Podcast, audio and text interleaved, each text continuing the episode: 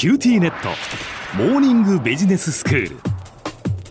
今日の講師は九州大学ビジネススクールで企業戦略がご専門の目代武史先生です。よろしくお願いいたします。よろしくお願いします。先生今日はどんなお話ですか？はい、えーと、今回もですね因果推論を行うための、えー、手法についてお話してみたいと思います。はい。はい、あの因果推論というのはある物事の原因と結果の関係を、えー、特定していくことを意味します例えばですね資格を取ると年収アップにつながるかといった、えー、まあ、ことを確かめていくわけなんですね。はい、でただまあ本当にそうなのかということを調べるにはどうすればいいかということで今日お話してみたいと思います。うん、で、えー、因果推論の基本となるのは似た者同士のグループを、まあ、2つ用意して一方のグループにはこの検証したい物事をやってもらいもう一方のグループは比較のために何もしないとでその結果どうなるかっていうのを見ていくことなんですね。うん、でこれまでもランダム化比較試験だとか差の差分析回帰不連続デザインといったことをこの番組の中でご紹介してきました。はい、それぞれまあいろいろ違いはあるんですが似た者同士のグループを作って比較するという点では共通してるんですね。うん、で今回紹介する傾向スコアマッチングというのもこれまでとは違う形で似た者同士のグループを作ってその結果を比較しようそういった調査デザインとなっています。では資格取得と年収の因果関係をいかに検証するか考えてみようと思います。はい、例えば、えー、簿記検定1級をすでに持っている方と持っていない人を探してきて単純に年収を比較すると選択バイアスと呼ばれる問題を起こしてしまう可能性があります。先生この選択バイアスというのは何だったでしょうか？改めて説明していただけますか？はい、はい、あの選択バイアスというのはえー、っともともとその調査対象を選んだ時点である種の偏りが発生してしまうということなんですね、はいはい、例えば簿記検定1級のような難関資格の場合もともとこれを持っている方能力が高い方であったりあるいはキャリアをとても重視している方であったりする可能性があるんですね。うん、でそうするとそういう方々はもう能力が高かったりキャリア志向がとても高いので簿記検定があってもなくても実は年収が高い可能性があるんですね。はいはい、で一方で簿記検定を今の段階で持ってない方はキャリアよりもプライベートを重視するという方かもしれませんし、うん、だからこそ仕事もあまりその年収の高い仕事ではないことをされている可能性があるわけですね。うん、ということで今現在資格を持っているか否かということで調査対象を選択し比較をすると、うん、資格を持っていること以外の要因が入り込んでしまうと、うん、まあ、このような効果のことを選択バイアスというわけです。うんうん、なるほど。結果的にそれで比較をしてしまうとじゃあその資格を持っているからどうだっていうところがもう検証できなくなってしまうわけですね。そういうことなんですね。いろんな要因が入り込んでしまって、えええー、まあ、検証内容がある種歪んでしまうと、これをまあ選択バイアスというわけです。はいそこで同じぐらい能力がありまたキャリアのある種の上昇志向のようなものも同じぐらい高い方たちを選んでその中でビジネス資格を取得している方とそうでない方をグループを作って比較するとより正確な比較分析ができるよねというのが今回やろうとしている傾向スコアマッチングというものなんですね。はい、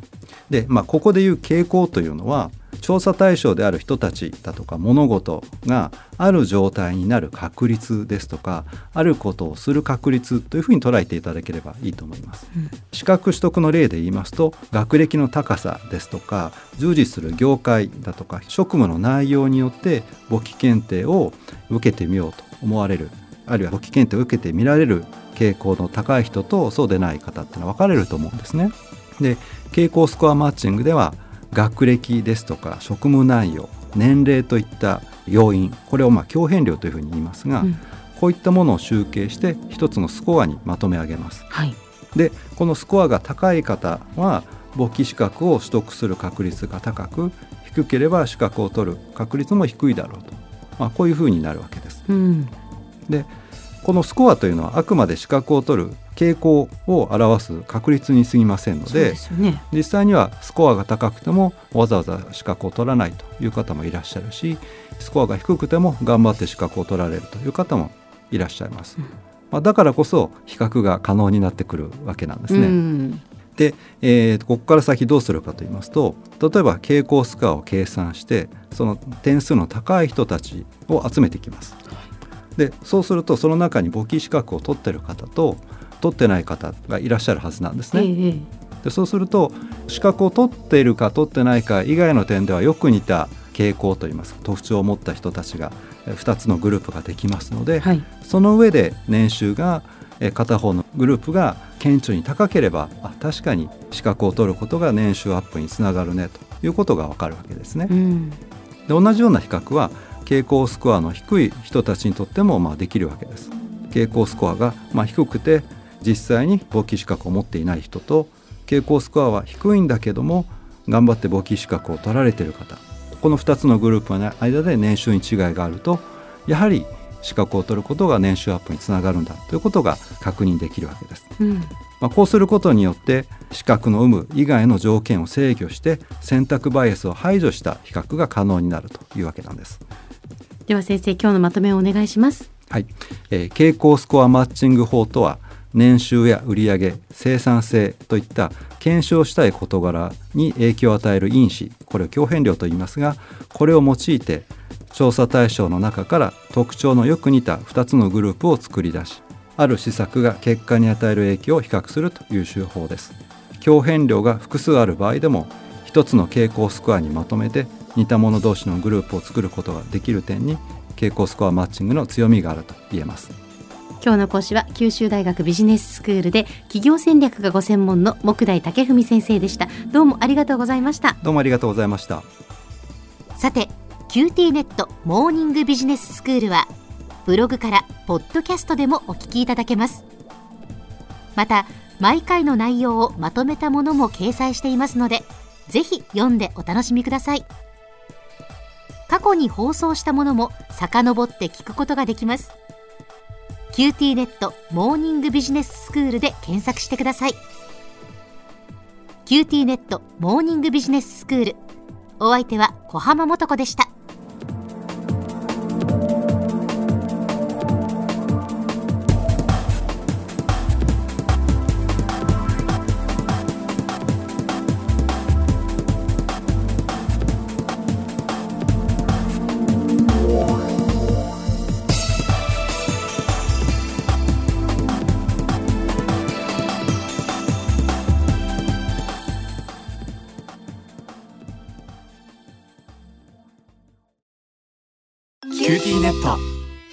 私を捨てて他に乗り換えるの？君は僕には高値の花すぎたんだ。それに彼女はありのままの俺をそのまま受け入れてくれるって。今お使いのスマホそのままで。乗り換えるなら QT モバイル